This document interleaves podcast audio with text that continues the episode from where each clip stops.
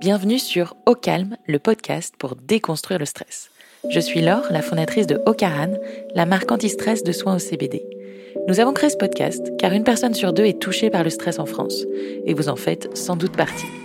Les épisodes de Calme vous apprendront à canaliser votre stress grâce à des histoires inspirantes, des retours d'expérience et des conseils d'experts holistiques et médicaux. Le but? Vous donner les clés via des exemples concrets pour mieux le gérer et vivre enfin plus apaisé. Ça commence dès maintenant et c'est au calme. Aujourd'hui, je reçois Kevin Le Goff, cofondateur de Cosbarn, un lieu de vie breton fédérateur au sein d'un wake park qui est à la fois un café, une cantine, un concept store et même un bureau. C'est une adresse immergée dans la nature proche de chez lui qui a quitté Paris pour le Finistère il y a de ça quelques années.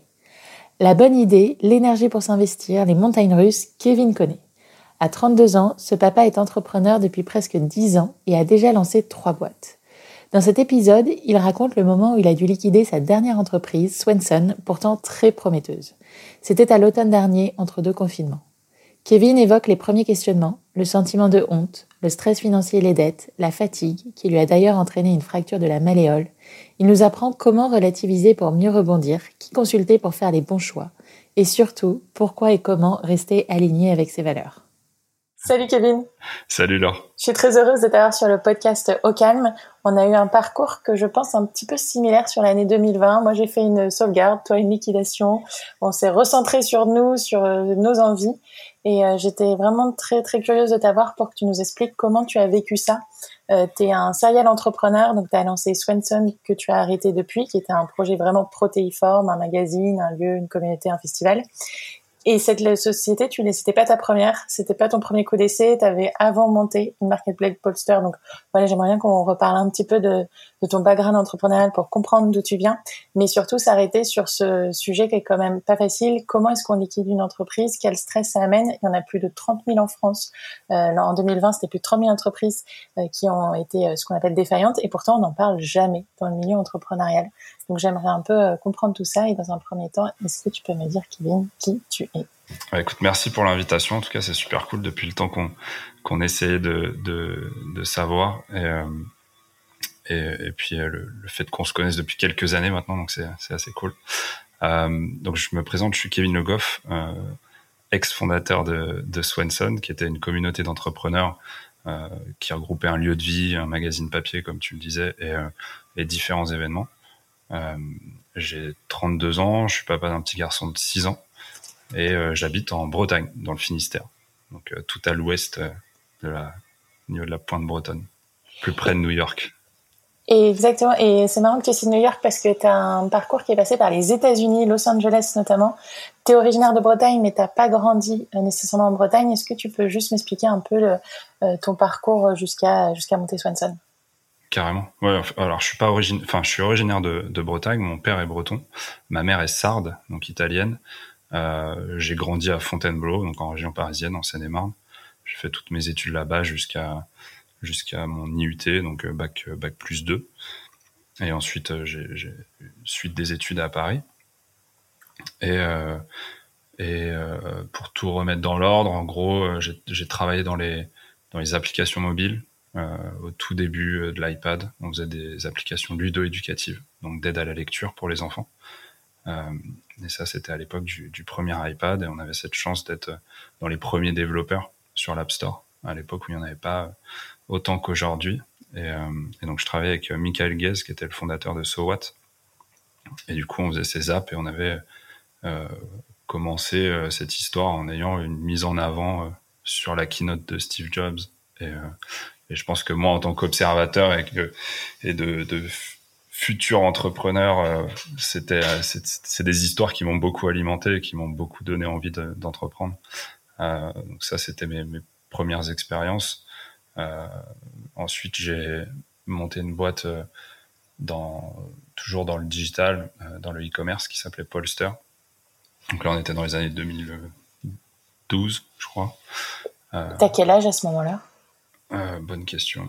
2012. Euh, enfin, je fasse des maths un petit peu là. Mais euh, non, moi j'ai 32 ans aujourd'hui. C'était les alentours, j'avais 24 ans quoi à peu près. T'étais tout juste étudiant encore. Euh, c'est une entreprise ouais. qui pendant tes études? Ouais, c'est ça. et, du coup qu'on a qu'on a eu pendant deux ans et demi et qu'on a revendu en 2014, fin 2014. Qu'est-ce que ça fait de revendre une entreprise? Est-ce que c'est un peu ton premier bébé si tu l'as monté pendant tes études? Est-ce que c'est un déchirement Dans quel état t'es? Non, euh, c'était pour le coup à, cette époque-là, et c'est marrant, on en parlait avec un ami hier soir là qui est passé et euh, avec qui j'ai, enfin qui lui avait monté monté d'autres boîtes euh, en parallèle. On était dans le même incubateur, et on est on est on est super potes aujourd'hui, dix ans après, et et on se racontait un peu ce, ce début de l'entrepreneuriat sur la scène sur la scène digitale startup il y a il y a dix ans, et c'est vrai que bah oui, l'objectif c'était de monter des boîtes, d'essayer de les vendre, et, et, on était un peu dans cette euphorie saine une euphorie assez saine qu'il y avait il y a dix ans, qui était différente, qui était un peu plus rock'n'roll qu'aujourd'hui. Et, et, euh, donc, euh, sur cette première boîte, c'était un, un objectif, en fait, tu vois. Euh, voilà. Et quand tu soulignes qu'à l'époque c'était sain et pas maintenant, tu te reconnais plus trop forcément dans la, façon dont les choses se font aujourd'hui, ou t'es plus aligné en termes de valeur? Ouais, après je pense que c'est c'est aussi un, une, une, époque on a ce qu'on disait hier soir, on est un peu, on se trouve un peu ringard en fait aujourd'hui. On disait, on voit un peu la, tu sais, on est là avec nos idées de boîte euh, et, en fait, dès que tu checkes un peu sur le net, tu vois qu'il y a des trucs mais qui font dix fois le poids de ton idée, qui sont déjà montés par des gamins de 20 ans, tu vois. Et on se disait ça hier soir, on dit putain, en fait, ouais, on est juste ringard, quoi. C'est pas qu'on on est contre ce qui se fait aujourd'hui, tu vois. Euh, je pense que c'est l'évolution euh, ces sujets de levée euh, qui, enfin, qui, qui, font beaucoup débat aujourd'hui. Euh, je pense qu'en fait, voilà, c'est, on a tous contribué à ça. Et, et voilà, c'est une période, et puis ça évoluera. Dans dix ans, ça, ça aura encore pris une autre tournure. Mais non, c'est juste que moi, ouais, je me, je pense, j'ai juste, j'ai juste grandi en fait, tu vois. Et, et donc, on aspire à d'autres à d'autres choses. Et oui, on se reconnaît pas forcément dedans, mais pas dans le sens péjoratif, tu vois. C'est vraiment, c'est, euh, c'est une, une, une, autre génération. C'est, c'est, ça nous correspond plus forcément, quoi. Tu vois, mais c'est pas. Et du coup, au milieu de ta vingtaine, tu passes de euh, start-up Paris, euh, je revends une marketplace dans la mode, à je vais m'installer en Bretagne pour monter un projet qui a un chemin que les gens font plutôt à 30, 40 ans, que tu as fait assez jeune. Qu'est-ce qui t'a motivé finalement à, à lancer Swenson? Bah, Plusieurs choses en fait. Il y avait, il y avait ce constat de, de l'écosystème. Ça, c'était le point de départ pour Swenson, qui était de dire, bon, bah voilà, on a un écosystème qui nous correspond plus trop. On parle beaucoup euh, de sujets de levée. Et en fait, euh, à l'époque, quand, quand, quand on parlait de Swenson et de la création de Swenson, moi, ce qui me marquait, c'était quand on parlait de l'entrepreneuriat de nos parents. Tu vois, il y avait un truc euh, où, où c'était euh, c'était, tu vois, il y avait ce côté ambitieux, talent, euh, euh, risque, tu vois. Il y avait cette notion du risque qui était juste énorme, quoi. Tu vois, mon, mon, père, euh, t'étais pas fier de dire que t'étais entrepreneur, tu vois. C'est venu bien après, en fait. Et, euh, et ça, je trouve que ça manquait, en fait, ces vraies histoires, tu vois, ces histoires un peu, enfin, c'est vrai, ouais, c'est le, le, le back office un peu de l'entrepreneur, tu vois. Et et en fait, du coup, cette scène entrepreneuriale qu'on côtoyait, qui était beaucoup basée sur les levées. Je vais préciser pour les gens qui nous écoutent, quand tu dis levée, tu parles de levée de fonds. C'est les sommes euh, astronomiques que maintenant on injecte dans les entreprises pour leur permettre de se développer plus vite et souvent, en fait, pour faire euh, de l'acquisition client par la publicité, en gros, qui est le, ce que ça finance. Complètement. Alors oui, je, parle de levée, mais ça peut être aussi du euh, sujet de produits, etc. C'est juste qu'on mettait moins l'humain au centre de la de l'histoire entrepreneuriale. Et, euh, et ça, ça manquait un peu. En tout cas, c'était l'observation que nous on en avait fait, euh, qui n'appartenait qu'à nous, tu vois, parce que je pense que d'autres avaient une, autre lecture de, de l'écosystème. Et, euh, et c'est comme ça qu'on a démarré avec Swanson en se disant ok, ben, on va raconter des histoires passionnantes de, de, de personnes passionnées. Et, et en fait, moi, le, ce qui me touchait le plus à l'époque, c'était mon univers perso, passion qui était lié à l'océan, au surf, etc. Et en fait, dans cet univers-là, je retrouvais beaucoup d'entrepreneurs euh, ou de créatifs euh, qui, euh, qui, euh, qui, qui lançaient des projets adossés à leur passion ou dans un environnement qui était, qui était leur passion. Quoi. Et, et donc, c'est pour ça que je me suis tourné un petit peu vers la Bretagne, vers l'océan, en me disant, bon, bah, les premières histoires d'entrepreneurs que j'avais authentiques, elles venaient de là. En même temps, j'ai eu mon fils et je pense comme tout parent, tu commences à te questionner quand tu quand as un enfant à Paris sur l'environnement que tu veux lui offrir. Donc tout ça cumulé, si tu veux, a fait que on a migré sur la Bretagne. Quoi. Et euh, j'aimerais revenir dessus. Tu as eu un fils assez jeune, on va dire, pour notre euh, génération, puisque tu avais 27 ans. Euh, et c'est pas commun. 26 même. 26. C'est pas commun dans le milieu entrepreneurial d'avoir aussi des, des pères qui parlent de, de ça. Comment tu as géré l'arrivée d'un enfant avec l'entrepreneuriat? Ça a été une source de stress pour le coup, ça? Non, alors en fait, si tu veux, la, source de stress, elle a été, elle est venue après. sur le moment, moi, j'avais coché un peu les cases qui, me rassuraient. Alors, pour avoir un enfant, euh, et là, c'est très personnel. Hein, c'est euh, dans le sens où c'est pas forcément euh, le, le, schéma que tout le monde voudrait avoir, tu vois. Mais en tout cas, moi, je m'étais dit, bah, études, boulot. Euh, là, en l'occurrence, c'était ma boîte, euh, focus sur ma boîte et, et être financièrement stable pour accueillir un enfant, tu vois. J'avais pas envie d'être dépendant de qui que ce soit ou d'avoir un enfant au moment où tu montes ta boîte, t'es pas vraiment présent. Niveau thune, c'est un peu galère aussi, tu vois. Donc, le fait de vendre Polster, ça m'avait apporté une assise financière et, euh, et du coup, ça m'a rassuré. Donc, on va, enfin, il est arrivé dans des conditions euh, saines pour moi, tu vois. Et du coup, j'étais, j'étais à même de, de, de lui apporter toute mon attention sur cette période-là, là où euh, pour le coup, par la suite, j'ai enchaîné sur Swenson. Et là, tu repars un peu dans, dans, la, dans ce côté euh rapide que peut être le début d'une histoire entrepreneuriale et, et, intense. Et du coup, forcément, ça devient plus compliqué. Quoi. Et oui, c'est source de stress à ce niveau-là parce que parce qu'il y a, y a un sujet de couple, il y a un sujet de parents, il y a un sujet de business. Et, et même chose, tu vois, hier, on a une grosse discussion avec mon pote. Donc, du coup, on était, on refaisait un peu tous les sujets, mais le, le sujet de couple quand t'entreprends, tu vois, c'est un vrai sujet. C'est, euh, euh, en tout cas, nous, on, l'a, on, l'a ressenti, en tout cas, sur nos différentes boîtes, sur nos différentes histoires, etc. C'est vrai que c'est un, vrai sujet de manager son couple en même temps que tu développes une boîte. Euh, pour peu que tu aies des enfants, enfin, c'est ça nécessite beaucoup de d'ajustement de, paramètres euh, pour que tout fonctionne. Et tu utilises le mot manager pour ton couple comme un peu une équipe? Est-ce que tu penses que voilà, le, la vie perso peut se gérer comme la vie euh, pro? Ouais, parce que pour le coup, je pense qu'un couple, c'est une équipe, tu vois. Et, euh, et justement, euh, alors c'est peut-être un peu fort d'utiliser le terme manager, tu vois, mais, mais, mais en tout cas, je vois ça comme une équipe.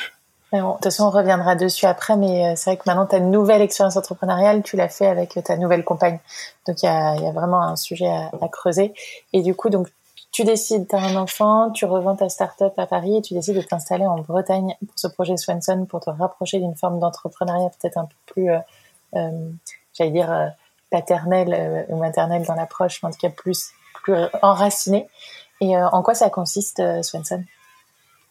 Alors Swanson, ça, consistait à rassembler des entrepreneurs autour de l'impact positif, donc à travers différents prismes qui pouvaient être l'événementiel, un, lieu de travail. Euh, donc on avait un espace de coworking, un premier espace qu'on avait ouvert qui s'appelait la Swanson House, où là pour le coup c'était un, workspace où les gens pouvaient venir travailler à la journée, à la semaine ou au mois, et dans lequel euh, on rassemblait euh, nos membres et, et, dans lequel on allait créer des événements autour de l'impact positif. Donc l'impact positif sur les océans, parce que là pour le coup c'était notre notre sujet de prédilection de par notre emplacement et aussi nos convictions. Euh, et, euh, et, voilà. Donc l'objectif c'était de rassembler pas forcément des entrepreneurs qui, qui avaient des business euh, liés à l'océan, mais en tout cas qui avaient soit une passion ou qui avaient cette affinité avec l'océan et qui avaient envie de bouger les choses à ce niveau-là et, et à minima de le prendre en considération pour entreprendre. Mmh. C'est-à-dire de prendre toutes ces problématiques et, euh, et demain, si c'était de lancer une marque de fringues, bah, d'être vraiment à proximité des problématiques qu'on rencontrait pour prendre des décisions et, dessiner son projet. Euh, Et en fait, nous, on servait un peu à ça. On servait à, leur donner et à leur exposer, euh, de par le cadre, euh, les différentes problématiques liées à l'océan. Et, euh, ensuite les booster pour entreprendre. Quoi. Tu es proche des problématiques, mais en même temps, tu es loin de Paris, là où ta cible est souvent. Euh, la, pointe du Rhin, c'est quand même à l'ouest-ouest-ouest de, la, de la France et, de la Bretagne. Euh, c'est culotté en 2016, avant le Covid, de se dire on monte à un lieu euh, très très retiré. Pourquoi ce choix Est-ce que si c'était à refaire, tu le referais? Complètement. Si c'était à refaire, je le referais. Je serais encore plus heureux de le refaire aujourd'hui parce qu'on aurait un timing un peu différent, tu vois. comme tu dis, tu vois, en 2016, c'était c'était ambitieux et en même temps, ça faisait partie de l'ADN de Swanson de faire des choses dans le dans, dans dans, dans, dans, ce type de configuration, à l'époque, quand on a lancé le projet, on, on s'est dit, bah, quitte à le faire, ouais, on n'a pas envie de le faire à Biarritz, on n'a pas envie de le faire à côté de Bordeaux, là où c'était presque une évidence, en fait. Mm. Euh, là, il y avait, en fait, en plus d'avoir cette, euh, cette affinité avec le territoire, euh, c'est un territoire qui méritait et qui mérite toujours d'être d'être connu, et, qui offre un, cadre juste unique. Et en fait, si tu veux, ça collait parfaitement au projet, tu vois. À l'époque, en 2016, t'avais, enfin, à l'époque, c'est pas si vieux que ça, mais t'avais, t'avais rien ici euh, sur des projets comme ça. Et en fait, nous, on, voyait, on avait vu un peu le, potentiel de cette région, et on s'était dit, bah, avec un projet comme ça, c'est juste un, un, une lumière dingue, quoi, mmh. pour le pour le territoire. Et euh, alors oui, c'était euh, c'était euh, ambitieux. En même temps, c'était un peu trop tôt aussi, je pense parce qu'on a fait un gros gros taf de d'évangélisation et d'éducation et, et, du coup bah forcément ça coûte un peu plus d'argent et ça a plus de temps euh, là où euh, effectivement une Swanson House serait sortie de terre euh, au moment du Covid ou post-Covid oui ça aurait changé la donne et en même temps ça aurait été différent aussi parce qu'il y a beaucoup de projets qui ont émergé là où nous en 2016 on a eu la chance d'avoir de, l'exposition qu'on a eue parce qu'en fait il y avait rien tu vois. Mm. Et, euh, et, ça, c'était un cadeau euh, qu'on n'aurait certainement pas eu en, en, 2021 ou 2020. Quoi. Et quand tu dis nous, c'est euh, un projet que tu as fait à deux, euh, ouais. et, mais pas jusqu'au bout. Est-ce que tu peux m'expliquer comment, comment ça se passe, comment on s'associe et comment on se désassocie, et toi, pourquoi ces choix-là? Ouais. En fait, si tu veux, c'est un projet qui a été que j'avais initié euh, tout seul au départ. Donc en 2015, avant d'ouvrir la Swanson House, on, avait lancé un, magazine papier, donc qui était le début de l'histoire, qui était de raconter des histoires inspirantes euh, d'entrepreneurs passionnés. Euh, donc ça, c'était en 2015. On a lancé le magazine. Donc j'ai lancé le début du magazine et ce projet. Et, euh, Charles m'a rejoint en cours de route. Donc Charles Fourreau, qui était mon associé, euh, avec qui on a on a bossé sur ce projet jusqu'à fin 2019. Et après, euh, bah, il y a eu plein de sujets qui font que on a Charles a, poursuivi sur sur autre chose par la suite et, et a quitté Swanson donc fin 2019. Ouais, c'est ça. Ça devait être en, en, décembre 2019. Et euh, et euh, pour plusieurs raisons, on avait une partie de l'équipe qui était entre Paris et Audierne. L'expérience, elle se faisait majoritairement à Audierne, euh, donc sur la première Swanson House, dans le sens où tout se passait là-bas. Et puis l'ADN de la marque et du projet venait d'Audierne. Et je pense que c'était quelque chose que je j'avais pas perçu comme indispensable pour ceux qui étaient pas là, tu vois. Et, euh, et notamment même un, même Charles, mon associé, qui vivait pas l'histoire de la même manière que nous sur place, parce que parce qu'il le vivait un peu par procuration aussi, via les réseaux sociaux, via via les mails, via nos réunions, certes, mais mais pas sur place comme nous on pouvait le vivre, quoi. Et euh, et je pense qu'indirectement, ça crée une distance avec le projet, tu vois. Et, et, du coup, être seul, c'est pas quelque chose qui toi te fait peur et tu, lances un projet seul, tu sais te séparer, euh, tu penses, tu es capable de te développer seul sur ce type de projet, c'est pas quelque chose qui te pressurise? Euh, si, pour le coup, tu vois, c'est un peu la raison pour laquelle je me suis vite associé sur Swanson aussi, c'est que j'avais pas envie d'entreprendre seul, euh, j'ai besoin d'échanger et, euh, et, et, d'avoir ces moments, d'avoir ces moments d'échange et de et de confrontation d'idées, de projets, etc. Et, euh, et au contraire, d'être tout seul, je pense que c'est aussi ce qui s'est passé par la suite, tu vois. Ça, ça, a emmené petit à petit vers la fermeture aussi de Swanson, je pense, tu vois, indirectement. Tu, tu donnes pas la même énergie. Ou... Et moi, c'est ce qui s'était passé un peu, je pense, en 2020, tu vois. Et du coup, est-ce que tu peux me raconter un peu comment, à quel moment tu te dis ce projet qui est ambitieux, enfin, ce qu'on ne souligne pas forcément, c'est que dans le, dans le magazine, tu as interviewé des gens incroyables. Il y avait Richard Branson, euh, il y avait un fondateur d'Airbnb. Enfin, tu as été chercher des gens euh, assez, c'est assez impressionnant, en fait, toute l'énergie que tu as, as mené. Et pourtant, ce projet, à un moment, il s'est arrêté. Pourquoi, comment est-ce que tu décides de fermer une entreprise à laquelle tu as dédié tant d'amour et d'énergie? Ouais, après, tu vois, c'est effectivement, c'est un projet qui avait la particularité de rassembler euh, euh, des, des, personnalités ou des gens qu'on avait l'habitude de voir dans d'autres médias et ou dans d'autres environnements. Et c'était ce qu'a fait aussi la signature de Swanson, c'était de voir ce projet qui était au final géré par deux personnes, parce que beaucoup de gens ont pensé qu'on était 15 ou 20, alors qu'en fait, on faisait tout, tu vois, du, de, la newsletter, de la créa aux interviews, aux articles, enfin tout, tu vois. Euh, et, et, et, en même temps, on avait, comme tu disais, on avait des, tu vois, des Mike Horn, des Richard Branson, des euh, Joe Gebbia d'Airbnb, euh, Stuart Butterfield de Slack, tu vois. Moi, c'était et on avait des, des interviews de, de, de, malades parce que le, si tu veux, le prisme était de dire, nous, on veut pas faire une interview de vous comme dans Capital ou dans euh, je sais pas, TechCrunch ou un truc, euh, vous avez levé tant, qu'est-ce que vous allez faire, c'est top, bravo, et puis on vous caresse dans le sens du poil, tu vois.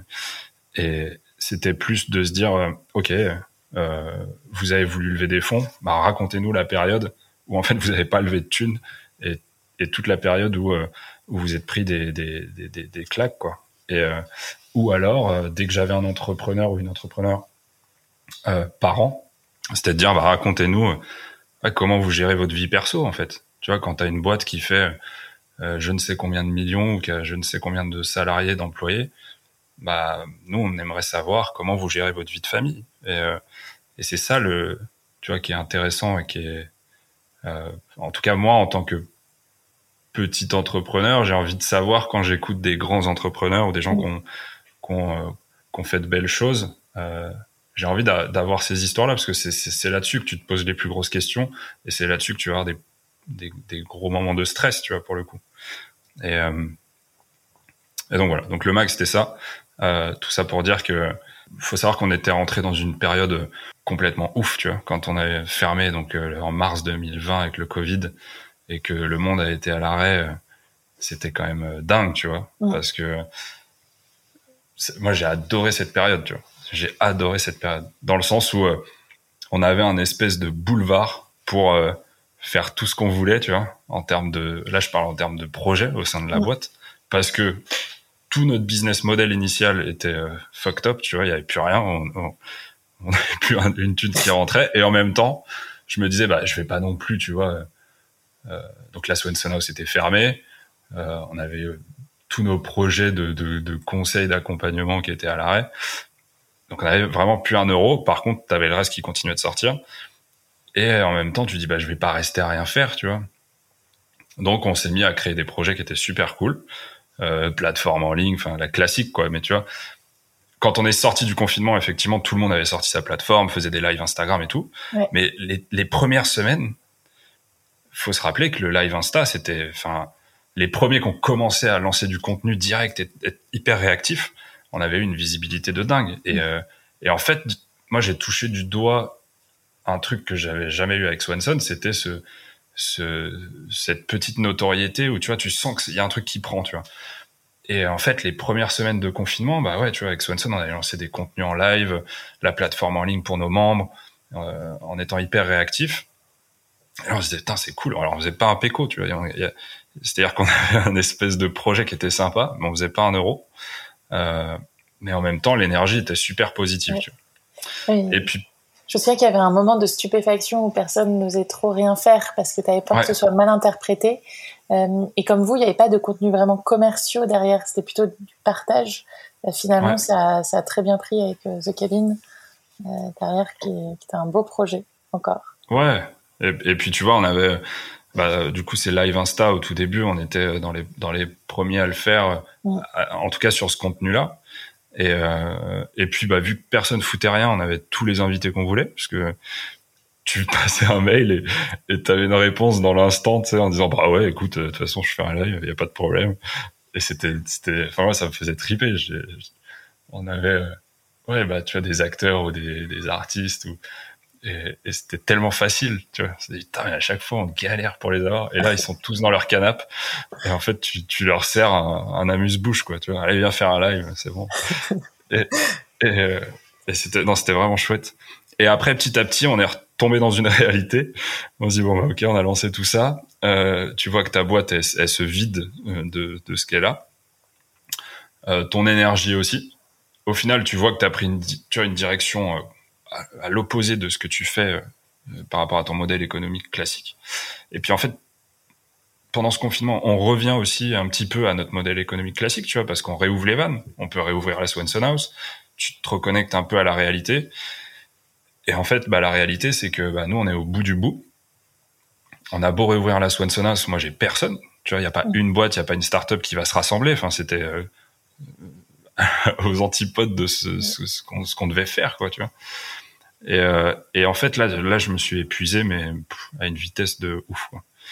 Et, euh, et en fait, petit à petit, je pense, j'en ai parlé à personne, tu vois, mais de cette phase-là où, euh, tu vois, c'est en avril-mai, euh, en mai, je crois, on réouvrait, un truc comme ça. Ah, en mai, dans ma tête, je me disais, ok, je prépare. Euh, enfin là, on est au bout du bout, on n'a plus de cash. J'ai pas envie d'aller quémander de l'argent euh, pour refaire une histoire qui, qui, qui, sera plus la même. Et puis on a été quand même assez euh, flippé de ce qu'allait se passer. Euh, tu vois, moi je me disais, bah, ok, mon modèle il est mort en fait. Tu vois, mm. rassembler des équipes au fin fond de la Bretagne en mai 2020, c'était c'était fini, tu vois. Et, et en fait, je me dis, bah de toute façon, vu le cash qui me reste, moi je veux partir clean, tu vois, de cette histoire. Euh, j'avais mais j'avais j'avais encore euh, une partie de l'équipe qui était avec nous, qui était plus en chômage partiel. Bah, tu sais comment, enfin, quand tu dois licencier des gens, il faut quand même un peu de pognon, quoi. Ouais, ça coûte de l'argent. On le dit pas assez souvent, mais un beau licenciement économique coûte cher. Ouais, mais mais en fait, tu vois, bah ça, ça fait partie. Euh, effectivement, t'as pas de salarié, t'as un peu de cash, tu peux aller jouer euh, un petit peu encore deux trois mois, voir si ça reprend et tout. Là, moi, je pouvais pas faire le con, tu vois. J'avais pas envie de de de prendre des décisions en ayant ce, un, un, inconnu aussi fort, tu vois, derrière. Et, euh, et foutre mon équipe dans la merde, ou tu vois, ou leur dire, bah non, en fait, je peux pas vous payer votre licenciement parce que j'ai voulu tester un nouveau produit, ou j'en sais rien, tu vois. Donc la priorité était de dire, bah le cash disponible, il sert à licencier, il sert à payer les, les derniers fournisseurs. Et, euh, et, en fait, bah quand tu fais le, tu mets tout bout à bout, tu dis, bah ok, si euh, si je veux fermer proprement, euh, bah, c'est à telle date. Donc euh, là, on est en mai. Et là, si tu veux, j'avais déjà un peu checké comment ça se passait euh, pendant le Covid, tu vois. Bah, si tout se passe mal, comment on ferme une boîte? Parce que j'avais jamais regardé ça, tu vois. Ce que j'allais dire, tu t'es fait entourer Comment t'as... Non, parce qu'au début, t'as, as super honte. Enfin, tu vois, moi, j'avais, j'avais honte de ça, tu vois. De... Euh, j'en avais parlé un peu avec mes associés. Mais, euh, mais c'est pareil, c'est des gens qui n'avaient pas fermé de boîte, alors qui connaissaient des copains de, de machin, donc on va appeler. Et, euh, mais j'ai vite arrêté ça, j'ai beaucoup lu. Euh, ceux qui m'ont beaucoup aidé, c'est mon cabinet comptable. En gros, j'ai un, un, super relationnel et j'avais de, de, belles personnes avec moi qui m'ont au final euh, accompagné pendant tout le temps. Du, tu vois, de la première question, du jour où je les ai appelés en leur disant bon, euh, j'envisage de, tu vois, d'arrêter Swanson. Euh, et, euh, et, comment ça se passe? Sachant qu'il faut préciser quelque chose dans tout ça, c'est que dans l'équation, alors là c'est dans les détails de Swanson, mais pourquoi on n'a pas été investir plus d'argent pour en gros absorber cette période de non-business qui était le Covid, c'est que la Swanson House, à la base, on devait avoir un, un bail commercial dessus donc, euh, faut savoir que la Swanson House d'Audierne, c'était notre navire amiral, c'était celui qui, qui, qui, faisait que la boîte tenait debout. Euh, et en fait, il y a eu changement de mairie pendant le Covid, donc euh, nouveau maire, etc. Euh, et en fait, là où nous, on devait avoir un bail commercial, ils nous ont filer une autorisation d'occupation. Donc, si tu veux, ça supprime un peu toute la valeur commerciale que tu peux avoir sur le spot, quoi.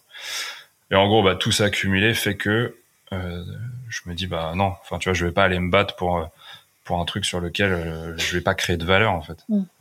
Et, euh, et c'est un peu, c'est un peu là-dessus où, où j'ai pris la décision de d'arrêter parce que je me disais ça faisait trop, tu vois. C'était, on avait trop de, et puis parfois, euh, si ça passe pas, ça passe pas, quoi, tu vois. Et, je pense que là, ça, il y avait trop d'indicateurs qui étaient, qui étaient là pour dire stop, allez. Et à ce moment-là, tu prends cette décision en disant j'ai un plan B ou tu te jettes dans l'inconnu euh? Non, non, pas, pas de plan B. Enfin, je, je fais pas partie de ces, ces cette équipe-là. Tu sais, le plan B moi, me fait, me fait peur en fait. C'est, c'est pour moi si, si tu as un plan B, tu vas pas aller euh, au bout du plan A. Tu vois. ouais. C'est, c'est, non, non. C'est pour le coup, c'est, bah, on ferme, on voit comment ça se passe. Euh, et puis, euh, au final, il y a, y a euh, dans le sujet d'une liquidation, il y a tellement de choses. On était dans, tu vois, enfin, j'étais dans une énergie euh, hyper assez positive parce que parce que comme je dis, j'étais accompagné par mon cabinet comptable qui était qui était assez cool. Ils m'ont, tu vois, je les avais régulièrement au téléphone, donc ça me permettait aussi de partager pas mal de choses parce qu'en fait toute cette période-là, moi, je l'ai planqué un peu à tout le monde, tu vois, à mon entourage, à, mes associés étaient au courant, bien entendu, mais à part eux, euh, c'est un truc dont tu parles pas parce qu'en plus les gens ils sont pas éduqués à ça. Et, et c'est le pire truc, c'est que deux trois fois j'ai essayé d'échanger, tu vois, sur. Euh, mais ne serait-ce que le terme liquidation, en mm. fait, il y a, y, a, y a, une telle.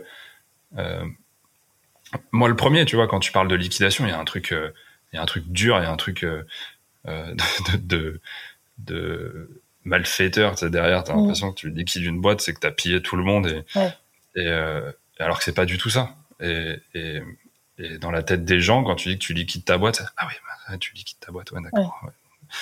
Et en fait, t'as pas envie de parler parce que les gens ont, ont pas ce recul et, et sont, il y a une désinformation totale là-dessus, tu vois. Et tu penses que ça t'aurait, ça t'aurait aidé quand même d'avoir euh, quelqu'un sur euh, qui t'appuyer, échanger là-dessus? Ouais, ouais. Alors après, au, au, au, tu vois, sur cette période-là, j'ai réussi à échanger avec deux, trois entrepreneurs qui avaient eu cette expérience-là qui, eux, pour le coup, euh, ont eu des sujets de liquidation euh, bien différents du mien. Sachant que moi, j'ai fait une liquidation simplifiée. En gros, la boîte, elle avait très peu de dettes. Euh, le plus le plus difficile quand tu liquides une société, c'est le personnel. Oui. Et c'est la dette URSAF et c'est le personnel. Nous, on a eu cette chance, c'est c'est que bah, tous les sujets de personnel ont été soldés avant la liquidation. Donc moi j'ai licencié tout le monde avant de mettre la, la, société en liquidation. Donc ce qui fait qu'on a été en liquidation avec euh, avec 4000 ou 5000 euros, tu vois, de dette fournisseur. Donc c'était peanuts. Oui. Et, euh, et, euh, et, au final, tu vois, ça je t'en parlerai après, mais c'est le truc qui m'a le plus stressé. C'était j'ai fermé la boîte avec avec ces 5000 euros de, de dette fournisseur. Et vu qu'on est dans un petit écosystème, on est en Bretagne, machin, c'est un truc que tu vois, je me voyais pas euh, déambuler dans les rues euh, en me disant que bah lui je l'ai pas payé ou. Euh... Ouais, il y a une pression sociale qui est, qui ouais, est forte. Mais tu... et, et, et, et, tu vois quand j'ai échangé avec d'autres entrepreneurs, bah, enfin c'était pas les mêmes sujets, hein, tu vois, c'était des boîtes qui, qui plantaient. On parle de millions d'euros, tu vois, donc c'est ouais. tu relativises un peu, tu vois. Quand tu te dis bah ok, bah, en fait moi je fais ma liquidation, c'est quand même plus smooth. Et, et, ça, ça faisait du bien parce que d'avoir cet échange-là, tu, tu dédramatises un petit peu le truc aussi. Euh, et, euh, et ouais, ça, ça a été cool d'échanger avec des gens qui avaient eu, qui avaient eu cette expérience déjà, tu vois. Peut-être pour expliquer, il y a un mot global qui est procédure collective, et à l'intérieur des procédures collectives, il y a globalement trois types de procédures euh, la sauvegarde, le redressement et la liquidation. Euh, mmh. Et toi, tu as choisi donc la liquidation, c'est-à-dire de fermer. Tu aurais pu revendre. Qu'est-ce qui fait que tu as, as, voulu te revendre pour pas dénaturer ton projet? Ouais, alors tu vois, alors oui, il y avait plusieurs sujets, j'aurais pu revendre. Il y avait le sujet de redressement, tu vois. Euh, clairement, on aurait pu partir en redressement, mais comme je te disais, j'avais plus cette énergie mmh. et aussi de redresser une boîte dans ce contexte-là qui était, euh, tu vois, le sujet du buy, du spot et de cette valeur qu'on avait créée. Il faut savoir que, enfin, après, on pourrait, j'avais pas mal communiqué sur l'histoire, mais tu vois, on a investi 150 000 euros dans les travaux du bâtiment, oui. dans l'optique on avait cette promesse de bail commercial. Or, en fait, on s'est retrouvé à avoir financé un bâtiment public sur lequel on nous a donné une autorisation d'occupation. Donc moi, il était impensable d'aller travailler et me déchirer sur un redressement pour redresser une boîte et un bâtiment qui, au final, ne m'appartenait pas. Euh, alors oui, il y a des gens qui me disaient mais ouais, t'aurais pu aller te battre, machin, aller chercher ton bail commercial. en vrai, euh, j'avais pas l'énergie non plus et et, euh, et, et, puis euh, je pense qu'en fait j'avais fait le tour du truc, tu vois. Et je, je me disais bah là il y a eu trop d'éléments et puis ouais, Swanson c'était assez personnel, donc je me voyais pas le revendre non plus parce que euh, même revendre à la casse, tu vois, c'était un euro symbolique. Et je pense que ça aurait intéressé beaucoup beaucoup de gens, euh, mais euh, mais je me voyais pas le laisser entre les mains de quelqu'un d'autre, tu vois. Et il y a un sujet qui revient finalement souvent, que ce soit sur tes précédentes expériences ou celle-ci, c'est on parle d'argent. tout ça, ça coûte cher. Et c'est c'est quoi le stress qui est associé pour toi à l'argent les, euh, Tu vois, quand on liquide une boîte, on peut devenir interdit bancaire, euh, il y a des cautions personnelles, il y a des... Comment tu le vis tout ça et comment tu le supportes au quotidien? Bah ça, ça a été, tu vois, euh, un truc qui m'a fait... qui m'a fait flipper dans la liquidation, tu vois, tu te dis en fait qu'est-ce qui va se passer, tu vois, est-ce qu'on va est-ce qu'on va venir me chercher chez moi mm.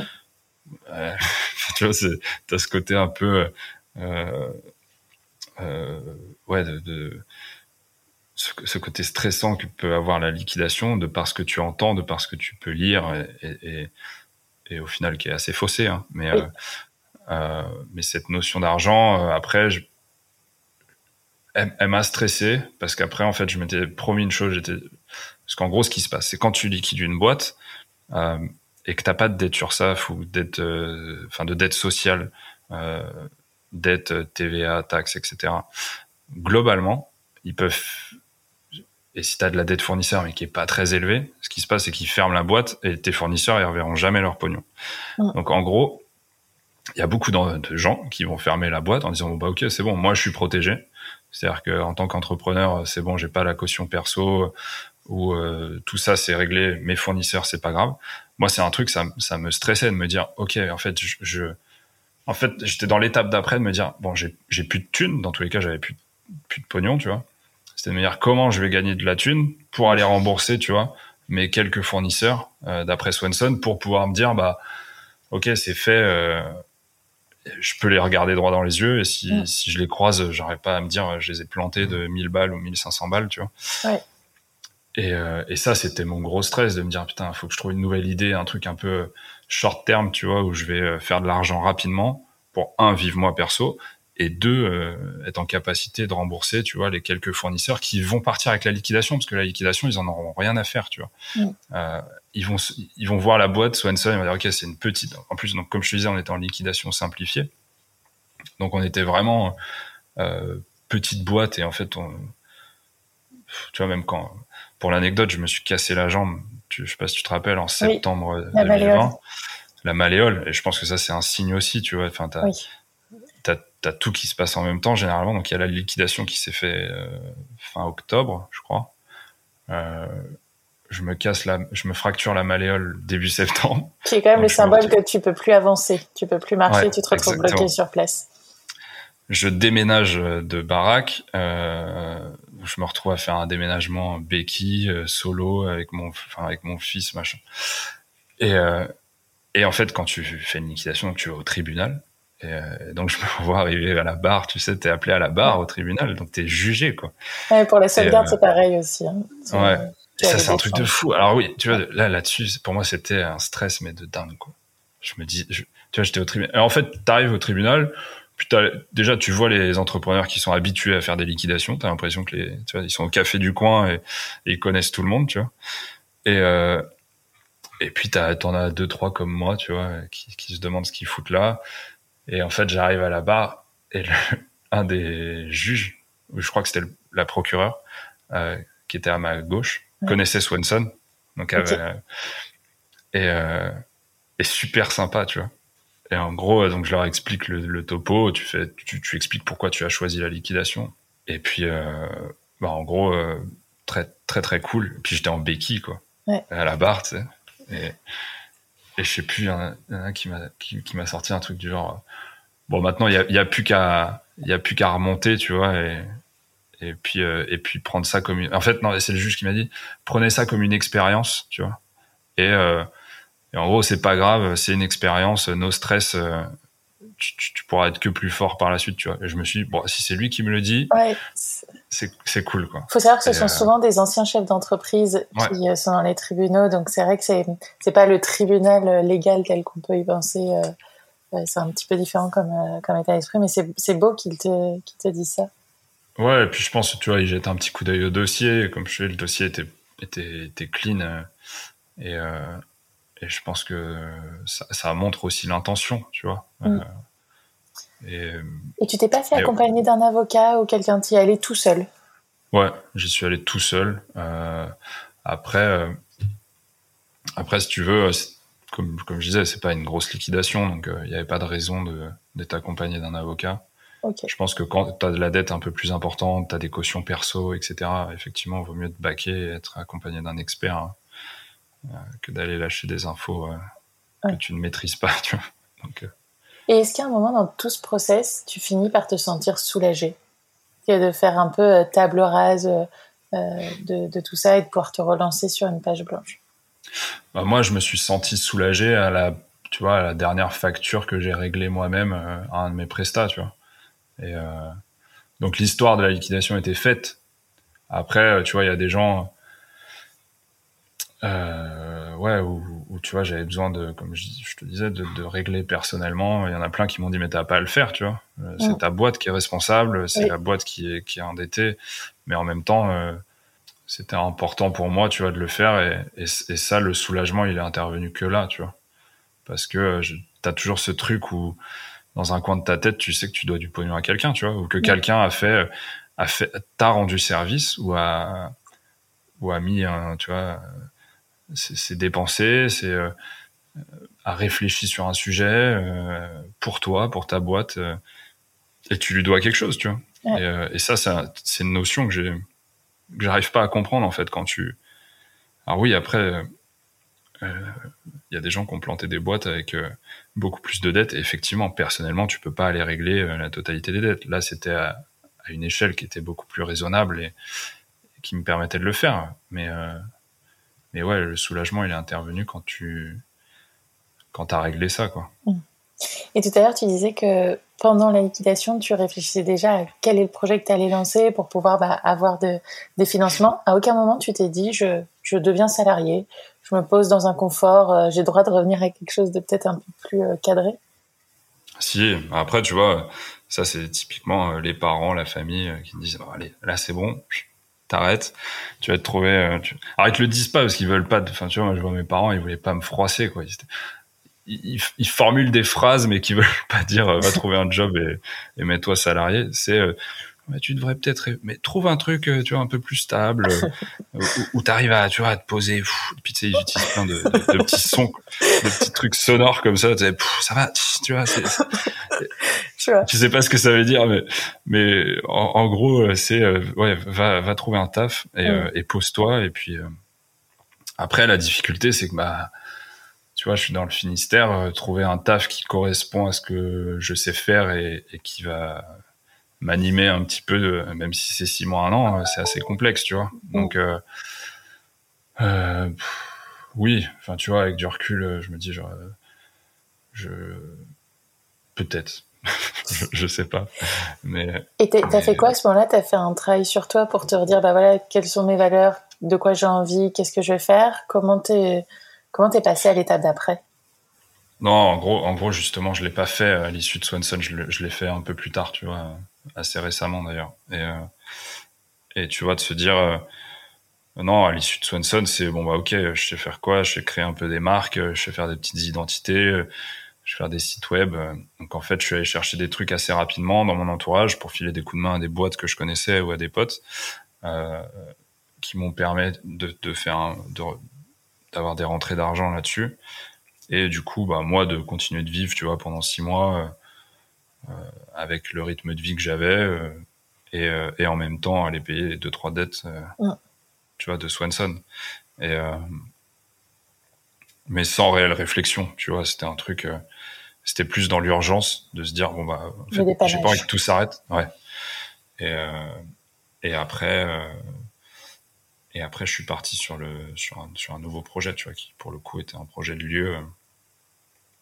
Je suis reparti assez rapidement là-dessus. Mais ce travail de valeur, je l'ai fait, je l'ai fait assez récemment. Et est-ce que c'est de repartir sur un nouveau projet qui t'a permis de, de finalement bien passer Ça donne l'impression que tu as réussi à bien passer cette période, d'être animé?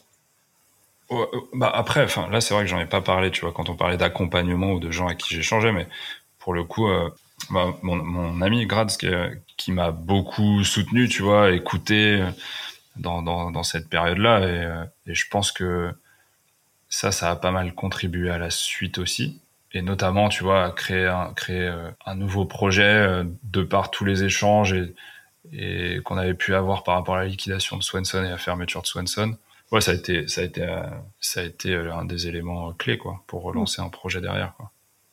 Parce que tu accompagnes à ce moment-là un wake park à Quimper. Ouais. Et vous avez décidé finalement de vous associer et de lancer un nouveau projet ensemble. Ce qui est très différent que de lancer un projet avec euh, un ami comme tu pouvais le faire avant. Ouais, c'est quoi le challenge de l'association en couple dont on parlait au début?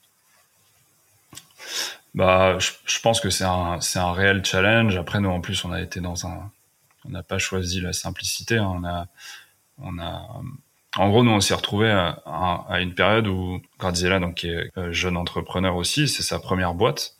Elle a, elle a lancé ce projet euh, il y a, il y a deux trois ans, tu vois. Mais euh, avant de le lancer, tu as quatre années où tu, tu construis ce type de projet parce que c'est assez long. Euh, et, et puis, elle avait une direction qu'elle voulait prendre sur les sur sur la suite et, et moi j'avais toujours ce truc tu vois qui restait de Swanson que j'avais pas fait qui était de réussir à ouvrir un endroit un peu plus grand public euh, moins orienté entrepreneur tu vois mais mais plus qui était un, un endroit de, de, partage de valeurs euh, adressé à tous. Donc euh, qui se traduisait par tu vois un petit coffee shop restaurant. C'est un truc qu'on a toujours essayé d'intégrer à Swanson. On n'avait pas réussi. Et et là en fait on se retrouve tous les deux à échanger sur un, un projet euh, qui se ressemblent beaucoup. Et il y a un moment, on se dit bon bah ok, moi j'étais parti pour le faire dans mon coin, elle dans son coin, et, et je pense à, à, notre grande frayeur, tu vois. Il y a un moment, on se dit bah ouais, mais en fait on fait la même chose, tu vois, on va faire la même chose, on va faire un truc très similaire. Et en fait, tu t'oses pas trop te le dire. Tu dis bah mais en fait ça se trouve si on se le fait à deux. Mais en même temps, je pense avec l'appréhension de justement ces, ces sujets d'entreprendre en couple, etc. Moi j'ai toujours été en plus euh, en mode jamais d'entrepreneuriat en famille ou en, ou en couple ou, entre potes proches. Euh, donc là, c'est aux antipodes de ce que de, ce que j'ai toujours pu. Euh, et puis ça peut sembler risqué sur une relation récente. C'est comme acheter un appartement ensemble au bout de six mois. Tu te dis bah attends, est-ce que est-ce que dans six mois on aura toujours cette envie-là? Je pense qu'il y a une question de temporalité aussi. Ouais, complètement. Et euh, et c'est pour ça que la, la, la première démarche, elle, elle, a été de se dire, bah, ok, on, on, le fait. Maintenant, on le fait dans des conditions euh, protectrices et, et on n'y va pas, euh, tu vois, justement, comme tu pourrais acheter un appart, tu vois. Euh, donc, on, on, a, on a monté le projet ensemble et on a structuré l'association de manière à ce que ça laisse le champ des possibles à l'issue de 12 mois, 18 mois. Et, et ça, c'est un peu notre expérience, un petit peu plus la mienne, tu vois, expérience entrepreneuriale, juridique, etc., qui était qui était justement un peu plus euh, poussé sur cette notion de pacte d'associés, de trucs, tu vois, où euh, où on apporte une structure qui donne une certaine liberté et en même temps un cadre juridique que, ce soit là pour le coup euh, l'option A ou l'option B euh, qui, qui, qui, est appliquée et qui offre une porte de sortie ou d'entrée ou peu importe tu vois même oui t'enlèves l'émotionnel et t'as bien tout compartimenté pour euh, essayer de voir tous les cas de figure. Alors ça, c'est une sacrée expérience, tu vois, quand tu es en couple depuis pas longtemps et que tu attaques ta relation avec un sujet juridique euh, qui est assez poussé, euh, tu vois, concernant euh, l'entrée dans une boîte, la sortie d'une boîte, la valo, les trucs, alors que t'es même pas encore parti en vacances, tu vois. c'est assez funky. Hein. on en a rigolé, hein. mais on s'est dit franchement, si on passe cette étape, on est pas mal. ouais, c'est un bon test. Mais tu vois, nous, nos premiers rendez-vous, c'était chez le notaire, quoi. C'était pas au restaurant. c'était, c'était, euh, c'était assez drôle. Bon, non, enfin voilà. Avec du recul, on, c'est, vrai que c'est assez, euh, c'est pas, c'est pas commun, quoi. Mais, euh. Mais aujourd'hui, ça fonctionne. Ça, vous en êtes où là, un peu sur Cosburn Euh, sur le projet, bah, on a on a on a une une bonne saison en fait.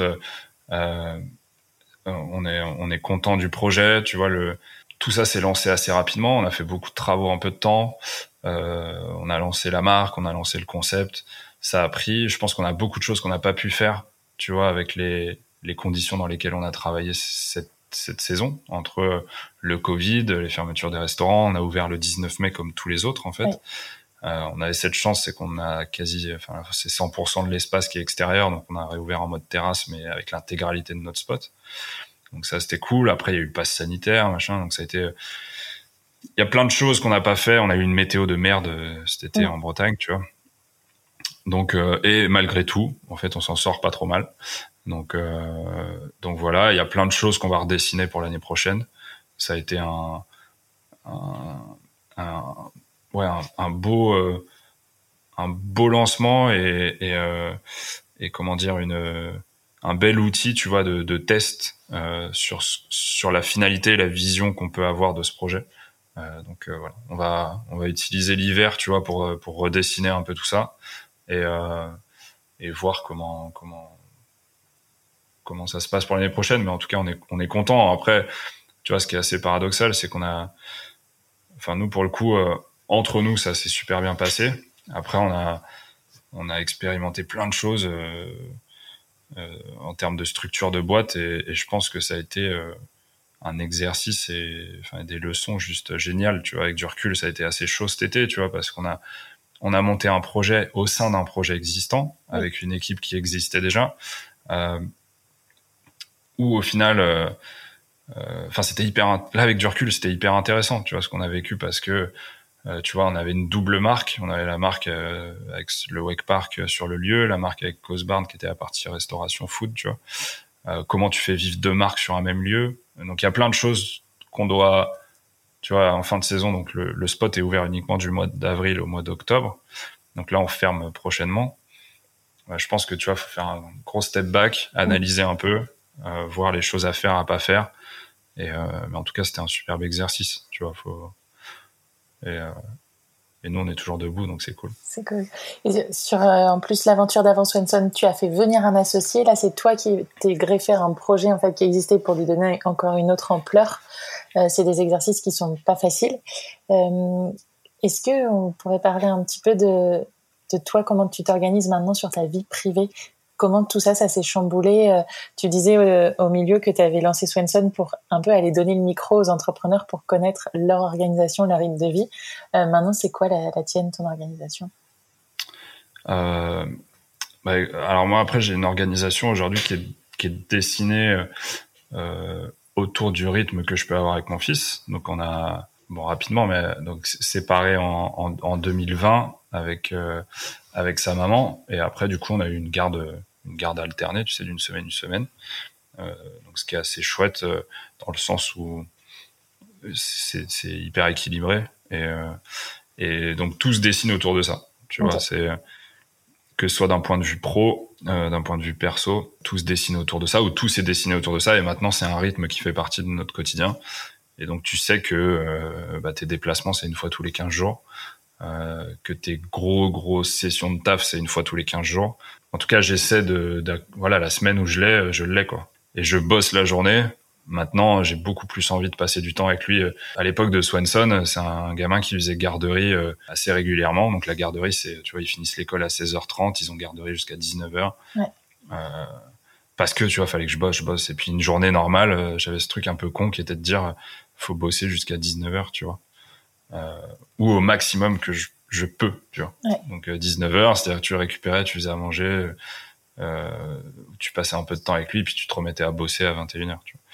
Là où aujourd'hui, tu vois, je conçois plus du tout la semaine où je l'ai de le mettre à la garderie. Tu vois, c'est lui qui va me demander. Là, il est rentré en CP. C'est lui qui va me demander d'aller à la garderie pour être avec ses potes. Mais euh, donc, je vais le faire une fois ou deux fois dans la semaine. Mais sinon, je vais le chercher à 16h30. Et puis, on trouve un, il y a un truc à faire où on est, il est avec nous au parc euh, il y a tu vois il y a les gamins qui sont là il est chez lui. Euh, enfin sa semaine c'est ouais c'est euh, je suis beaucoup plus dédié à, à lui que je, je ne l'ai été en fait. C'est un regret ça d'avant? Euh, non, je pense, enfin, non. Je pense c'est pareil, ça va avec la maturité, tu vois, où tu, quand tu prends en maturité, tu peux aussi, euh, tu, tu, comprends où tu vas lire les choses différemment, tu vois. Là où ce que je suis capable de lire aujourd'hui, euh, j'étais incapable de le lire il y a 5 ans, tu vois, mm. ou il y a 3-4 ans. Euh, je, je j'étais incapable de me rendre compte qu'effectivement, tu vois, euh, être plus présent ou passer des moments plus plus intenses, tu vois. Euh, vaut mieux être une heure où tu es totalement focus à ton gamin plutôt que d'être deux heures où tu es un peu sur ton téléphone, un peu sur ton ordi. Tu fais un call de 15 minutes entre les deux trucs, tu vois, et puis tu vas aller dire que tu as passé deux heures avec ton kid. Et, euh, et en fait, en vrai, euh, ouais, vaut mieux passer une heure où tu es dans sa chambre, où tu es au parc, où tu es je ne sais où, au resto, où, et t'as pas de téléphone, t'as pas de portable, t'as pas, t'es dédié, tu vois. mais ça, je pense que je, je le, je l'ai appris en fait, tu vois avec le, le temps. est-ce que tu arrives à prendre du temps pour toi du coup? Euh, J'en ai pas beaucoup pris. On n'en a pas beaucoup pris. Là, je parle pour Graz et moi, mais euh, là, je t'avoue que sur septembre, euh, j'en ai pris un petit peu plus. Et je commence à en prendre. Et, et on va on, va apprendre à en prendre, tu vois. Euh, c'est un truc qu'on sait pas faire. Et en fait, tu as l'impression de le faire parce que quand tu quand tu es entrepreneur, bah, tu as l'impression que ton taf, c'est ton temps et, et ton temps, c'est ton taf, tu vois. Donc, tu es, dans ce truc un peu vicieux euh, qui est de, de croire que quand tu as du temps libre, faut travailler et que du coup, c'est ce qui te procure un peu cette, euh, ce, ce, ce, ce truc du plaisir, tu vois. Et, alors qu'en fait, euh, on n'y est pas du tout. Et, et donc, ouais, c'est pareil, c'est quelque chose sur lequel faut travailler, tu vois, parce que entre dire qu'il faut prendre du temps pour soi et le faire, tu vois, c'est il y a un gap. Je me demandais du coup, c'est quoi ton plus grand stress désormais? Tu as l'air d'être euh, apaisé, de savoir où tu veux aller. Est-ce qu'il y a encore des choses qui te tracassent? Ouais, bah après, là, tu vois, la, la période de stress fin Swanson, donc comme je te disais, tu as eu ce sujet-là, tu vois, qui a été assez fort. Là, je, me sens, j'ai moins de poids sur les épaules là-dessus et, plus apaisé. On a, on a eu un projet Cosbarn qui est parti à une vitesse euh, euh, grand V, tu vois, et qui a été assez intense, donc beaucoup de stress aussi. Euh. donc là, on est un petit peu plus apaisé parce qu'on sent aussi qu'on touche du doigt le, la fin de saison et, et qu'on va pouvoir un peu prendre du recul. Et, et donc, je pense qu'on est un peu plus détente là-dessus. Le stress du moment, c'est, tu vois, bah on en parlait tout à l'heure, tu vois, mes sujets de valeur, et tu vois, quelles sont tes valeurs, où est-ce que tu vas, et faire les bons choix. Euh, c'est un peu, c'est un peu là-dessus sur euh, ce sur quoi on bosse, que ce soit Graz ou moi. Euh, tu vois, moi j'ai pris le temps de, de, pour le coup, de prendre un coach d'entrepreneur et euh, pour m'aider un peu à, à voir euh, où sont mes valeurs et, et, à bien identifier mes valeurs, parce qu'entre ce que tu ressens, ce que tu te dis et, et, la réalité de qui tu es, tu vois. Et je pense que c'est un, c'est, du développement personnel en fait. Et, et tu vois, c'est hyper intéressant parce que souvent on le voit comme comme quelque chose pas, pas honteux, mais tu sais, tu, tu t'es pas très fier de ça. Euh, tu, tu te dis, est-ce que. Bah, je sais pas, j'ai l'impression que ça change. Alors, peut-être parce que je reçois plus de femmes que d'hommes sur le podcast. On parle très rapidement de santé mentale, de psy, de coach. Et, euh, et, elles sont tellement contentes des résultats qu'elles le partagent avec, franchement, avec ah. enthousiasme. Ah ouais, bah, enfin, moi, clairement, enfin, c'est ce que je dis à tout le monde. Quoi. Ça a été, euh, tu vois, j'étais assez dubitatif en me disant, puis tu vois, le fait de côtoyer des entrepreneurs, des gens qui créent euh, des problématiques, t'as l'impression d'être un pas expert, mais tu vois, de connaître des trucs, alors qu'en fait tu connais que dalle. Et, euh, et quand c'est toi qui te retrouves euh, challengé, tu vois, un peu ou questionné, et en fait, ouais, tu, tu, tu te rends compte que tu l'as jamais fait réellement tu vois, moi, je me suis jamais questionné sur euh, sur ce que j'aimais en fait. Tu vois, ne serait-ce que de te poser la question. Tu, tu vas aller dire que t'aimes ci ou t'aimes ça, mais en fait, euh, de te poser la question de savoir si t'aimes réellement ou euh, tout simplement est-ce que tu aimes ton environnement, ton sport, tu vois. Enfin, juste de te poser la question, mais en fait, tu le fais pas. Et, et tu vois, moi, c'est un peu là-dessus où où l'objectif, tu vois, de prendre un coach, c'est de me dire, bah en fait, ouais, je, fais plein de choses, mais en fait, je sais pas ce que j'aime réellement dans toutes ces choses, tu vois. Et du coup, le fait de faire plein de choses, euh, tu fais plein de trucs, mais t'es es bon nulle part en fait. tu fais plein de petites choses partout, mais t'as pas une expertise, tu vois, ou ou, ou un truc sur lequel t'as vraiment envie de bosser ou de t'améliorer. Je sais jamais sur quoi j'ai envie de m'améliorer, tu vois. J'ai envie de faire plein de petits trucs, mais parfois je me dis, il faudrait que j'arrive à être focus sur quelque chose. Et, euh, et, pour ça, faut te poser des questions, tu vois. Et euh, c'est hyper intéressant, en fait. Et là, c'est un work in progress ou t'as abouti déjà à quelque chose, des transformations dans ta vie grâce à ça? Ouais, ouais là, là alors ça reste un work in, in progress, mais euh, on a abouti à des choses, tu vois, sur euh, sur euh, sur ce que j'aime, ce sur quoi je dois je dois me tourner euh, pour entreprendre ou pour accompagner ou, dans mon quotidien, tu vois, ou ce dont j'ai besoin dans mon quotidien justement pour être le moins stressé possible, tu mm. vois, le plus apaisé, etc. Et en fait, c'est des exos qui fonctionnent. C'est ça qui me fait marrer. C'est que là où j'étais hyper dubitatif, tu sais, en mode, ouais, c'est ça, ça va pas marcher. en fait, ça marche, tu vois. Donc, c'est drôle. T'as un exemple d'exercice que t'as fait que tu pourrais recommander aux gens? c'est assez euh, c'est assez perso là pour le coup c'était plus si tu veux euh, par rapport aux exercices que mon coach me faisait faire tu vois sur des sujets de valeur euh, qui au final euh, partent d'histoires que je peux lui raconter donc ça c'est propre à chacun mais si tu veux lui a une grille de lecture où il va faire des exos il va créer des pôles de mots tu vois des pôles de des pôles de valeur en fait ouais. et puis on a un système d'entonnoir où petit à petit on arrive à redescendre sur des sur quelques mots qui, qui te et euh, alors lui, il appelle ça le, le mode d'emploi de l'individu, tu vois. Donc c'est le mode d'emploi de Laure ou le mode d'emploi de Kevin. Et, euh, et, en fait, si tu veux, on rédige un mode d'emploi. Et, euh, et, et, pour que ça fonctionne correctement, bah faut passer par ces différentes étapes et euh, ou, ou, se poser des questions. Tu vois. C'est si demain tu dois bosser avec telle ou telle personne, bah grâce à ça, en fait, tu te poses des questions et tu sais si tu vas ou tu vas pas, tu vois. Et pareil pour un projet, pareil pour une destination de vacances, tu vois, j'en sais rien. Ça marche pour tout, en fait. C'est ça qui est assez ouf. Tu serais euh, d'accord de nous partager le nom de cette personne, si tu en es content? Ouais, carrément. Mais c'est ouais, Mathieu Langeard qui a, qui a, une boîte qui s'appelle Entreprenance. Très bien. Merci pour, euh, merci pour le conseil, parce que je sais que ça intéresse souvent les, euh, les gens qui nous écoutent d'aller chercher les profils derrière, de creuser un peu tous les, les types de développement personnel qu'on peut mais tu vois, ça c'est un truc. Euh, moi, j'étais assez pudique là-dessus, tu vois, de me dire. De, de, prendre un coach ou de me retrouver face à quelqu'un que je connais pas, tu vois, pour lui parler de mes histoires entrepreneuriales, je me dis mais qu'est-ce qu'il en a à foutre, tu vois, de... c'est un, c'est un peu des et euh... et en fait ouais c'est enfin c'est le truc que je pourrais conseiller à n'importe quel entrepreneur, tu vois. En fait, c'est du développement personnel et du développement personnel, bah tu dois le faire tout au long de ta vie, tu vois. Tu peux pas penser que tu as la science infuse sur tout et encore moins sur toi-même, tu vois. Parce qu'on change en euh, plus. ouais, c'est ça. Je, chouette si ça peut, ça peut t'aider. Est-ce que tu as des routines physiques, tu vois, en sport, en alimentation, en sommeil, des choses que tu as mis en place qui te permettent de trouver un équilibre? Euh, Ouais, bah, alimentation, euh, euh, pour le coup, donc, grades et végétarienne. Donc moi, j'essaie de coller le plus possible à ça. Ouais changement notoire, tu vois, sur la, les sujets de fatigue. Euh, ça, c'est assez ouf. Après, si tu veux, moi, ce que je, je, je, crame beaucoup en, en énergie. Euh, et en fait, du coup, je me, tu vois, j'avais un peu peur de me dire, bah, je vais perdre euh, grave du poids, tu vois. et, euh, et, donc, après, il y a soit des alternatives, tu vois, bah, à la viande, hein, il y en a plein, en termes de protéines, tu vois. Donc, ça, c'était ma grande question. J'avais peur de ne pas avoir mon apport de protéines. Et en fait, il y a plein de, plein d'alternatives. Donc ça, ça a été un vrai changement cette année, tu vois. Et pour le coup, d'un point de vue fatigue, tu te sens, tu te sens beaucoup plus en forme. Bah, les, les, protéines, c'est dur à digérer pour le coup, les protéines animales. Donc, euh, donc ça demande de l'énergie. Et euh, c'est l'énergie que tu n'as pas pour autre chose. Ouais.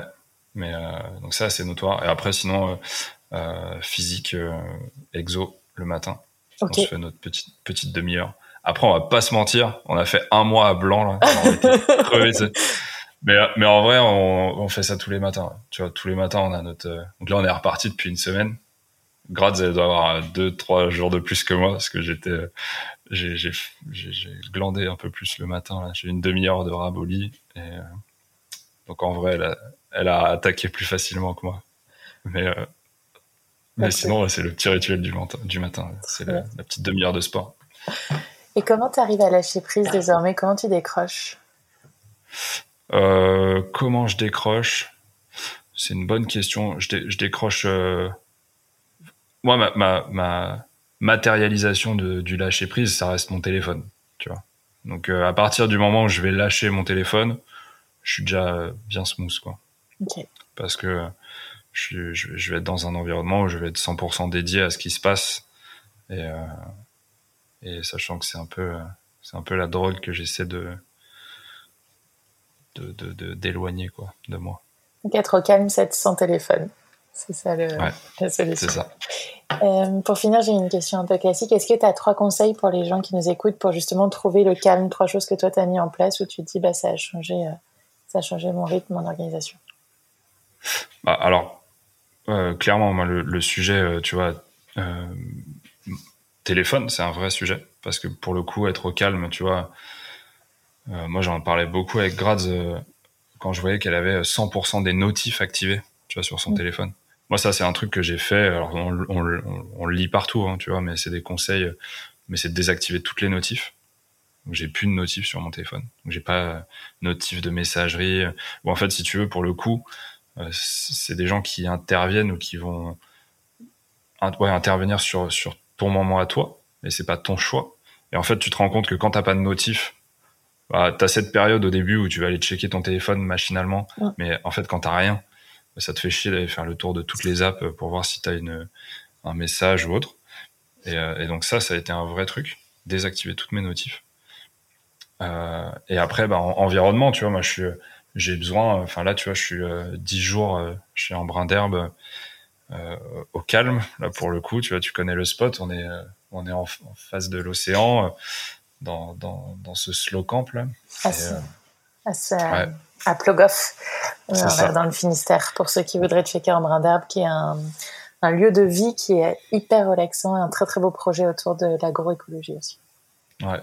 Et euh, donc ça, ça fait partie de mes de mes solutions pour aller c'est trouver des petits spots tu vois j'essaie de me le faire assez régulièrement des vrais spots où tu sais que tu vas te retrouver au calme et dans un environnement où t'as t'as pas de, de, de parasites euh, tu vois ouais. qui, qui, que, que tu as l'habitude d'avoir chez toi quoi déjà et peut finir est-ce que tu as une personne que tu admires pour sa capacité à gérer le stress la pression et que tu me recommanderais d'interviewer sur ce podcast?